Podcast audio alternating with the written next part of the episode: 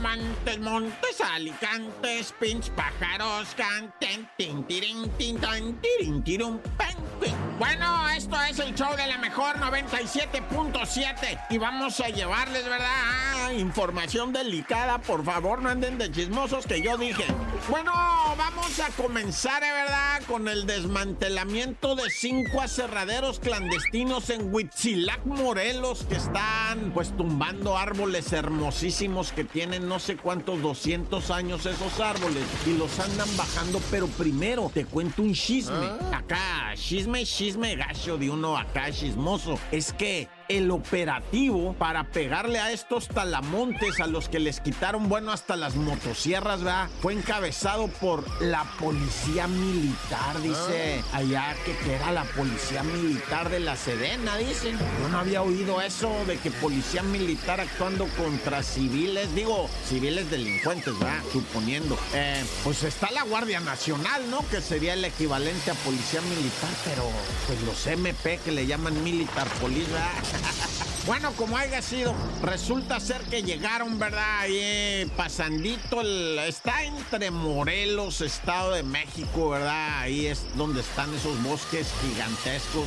en donde a veces ahí se refugia la mariposa monarca. El santuario, santuario está más al lado de Toluca, ¿verdad? Pero aquí en este parque arbolado de Morelos, que es hermoso, ¿verdad? También está la mariposa monarca. Pues ahí fueron a quitarles chorros de toneladas de madera que ya tenían cortada y sus herramientas, hachas, machetes, motosierras, camiones, plataformas, eh, maquinaria pesada de estas. Es que hay una maquinaria con la que pues se rotean los árboles bien de volada, le atraviesan así como un cintillo con dientes y con una máquina le hacen brrr, y para abajo el arbolito, no hombre, tumban diario cantidad de árboles. Pues ya agarraron a un puño de malandros de esos que ya no van a andar haciendo eso, dicen va.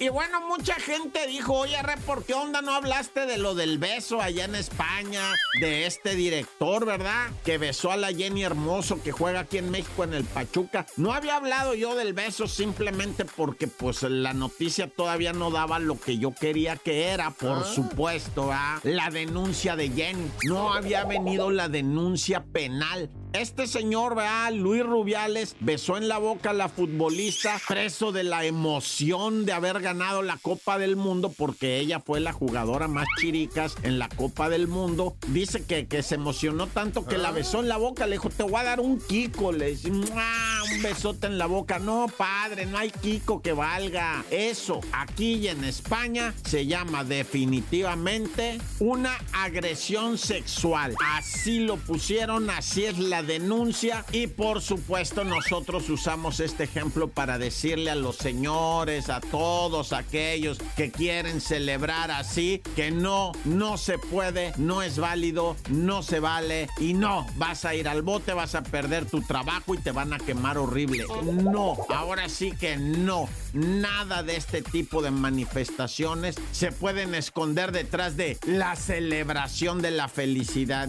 Así, como no te dio por firmar mejores cheques, ¿verdad? Eso les hubiera dado más gusto y no estaría sin chamba ahorita mi querido Luis Rubiales. ¡Corta! Montes, Alicantes, Pintos. Oye, videos que salieron, ¿verdad? De un ataque en un mercado en Ucrania, en Konstantinovka. Suena a Constantinopla, ¿no? Pero esto se llama Konstantinovka. Es una ciudad que tenía un mercado y tenía porque quedó destruido, en donde todavía vendían alimentos para la raza de Ucrania que están en una terrible guerra sufriendo. Y pues ahí cayó el bombazo. Se mira a la gente cómo volteas el cielo cuando oyes un el misil que va cayendo, ¿no? La raza dice, ahí viene nomás, no sé dónde va a caer. Serán tres segundos de terror nomás. Tres segundos porque no pasa más de que oyes el misil a que cae. Y en los videos se mira la cara de la raza cuando escuchen el aire silbando a la bestia. Ahí viene una más.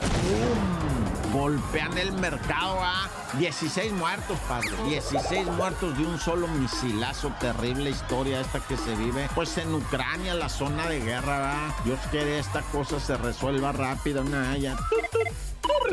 En Nezahualcoyotl. Un saludo para toda la raza de Nesa que siempre se ha portado, pero chiricas con uno va. Oye, padre, fíjate que allá un abuelito, un abuelito salió al pan. Ya un señor mayoro iba caminando por la banqueta que estaba bien llovida. Todavía estaba el chipi se resbala el maestro y cae de pura sentadera. ¡Sas! El viejito. Hasta soltó la bolsa que llevaba para el pan porque ya ves que ahora la cobran, va. Y el viejillo entumido y adolorido del nalgazo, va, empieza a voltearse, a enderezarse, se alcanza a parar el sol otra vez y se vuelve a resbalar con la mendiga misma banqueta, se golpea su cabeza y queda deceso ahí. Un muchacho que se arrimó a ayudarlo. Al principio la gente ya me lo quería linchar, no, que tú fuiste, que no, que se cayó, que espérense, ya que explicaron, ¿verdad? Otros que habían visto, no, dicen, el maestro se cayó incluso dos veces. La primera fue de Nasha y se armó de valor y se levantó, pero a la segunda sí se le levantaron los dos pies hacia el cielo y cayó pues golpeando su cabeza de la parte de la nuca, lo que le costó la vida. En un segundo se lo llevó el Santo Cristo Redentor, ah, hijo y su, pero mira, Dios conmigo y yo con él, Dios delante y yo tras de él. ¡Tan, tan! Se acabó corta.